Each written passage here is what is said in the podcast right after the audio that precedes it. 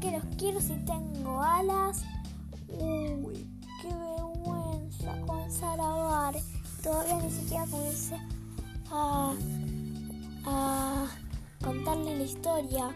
Bueno, como saben, soy Viole y hoy les voy a contar la historia de Frida Kahlo, la pintora mexicana que nació el 6 de julio de 1907 y falleció el 13 de julio de 1954.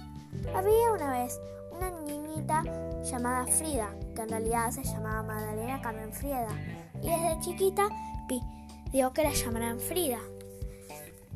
Y como les decía, había una vez una niñita llamada Frida que vivía en una casa azul en la Ciudad de México.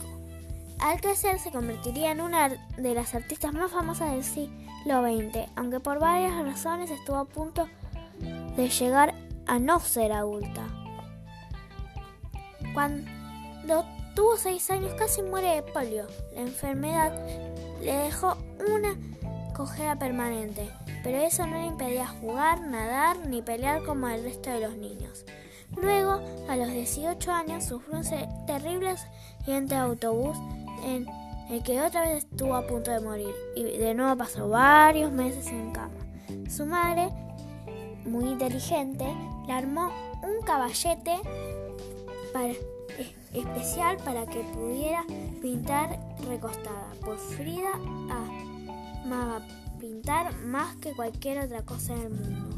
Tan pronto cuando no pudo volver a caminar, fue a visitar al artista más famoso de México, Diego Rivera. ¿Crees que mis pinturas son buenas? Se le preguntó. Sus pinturas eran increíbles, audaces, brillantes y hermosas. Diego se enamoró de sus pinturas y luego se enamoró de ella. Diego y Frida se casaron. Era un hombre alto y robusto que usaba un sombrero lancha.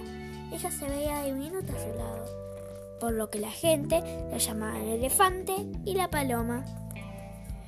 Frida pintó cientos de hermosos autorretratos a lo largo de su vida en los que aparecía rodeada de aves y los animales que tenía como mascotas. La casa azul en la que vivía sigue existiendo, tal y como ella dejó, llena de colores, alegría y flores. Bueno, en el próximo episodio les voy a contar un nuevo cuento. ¡Chao!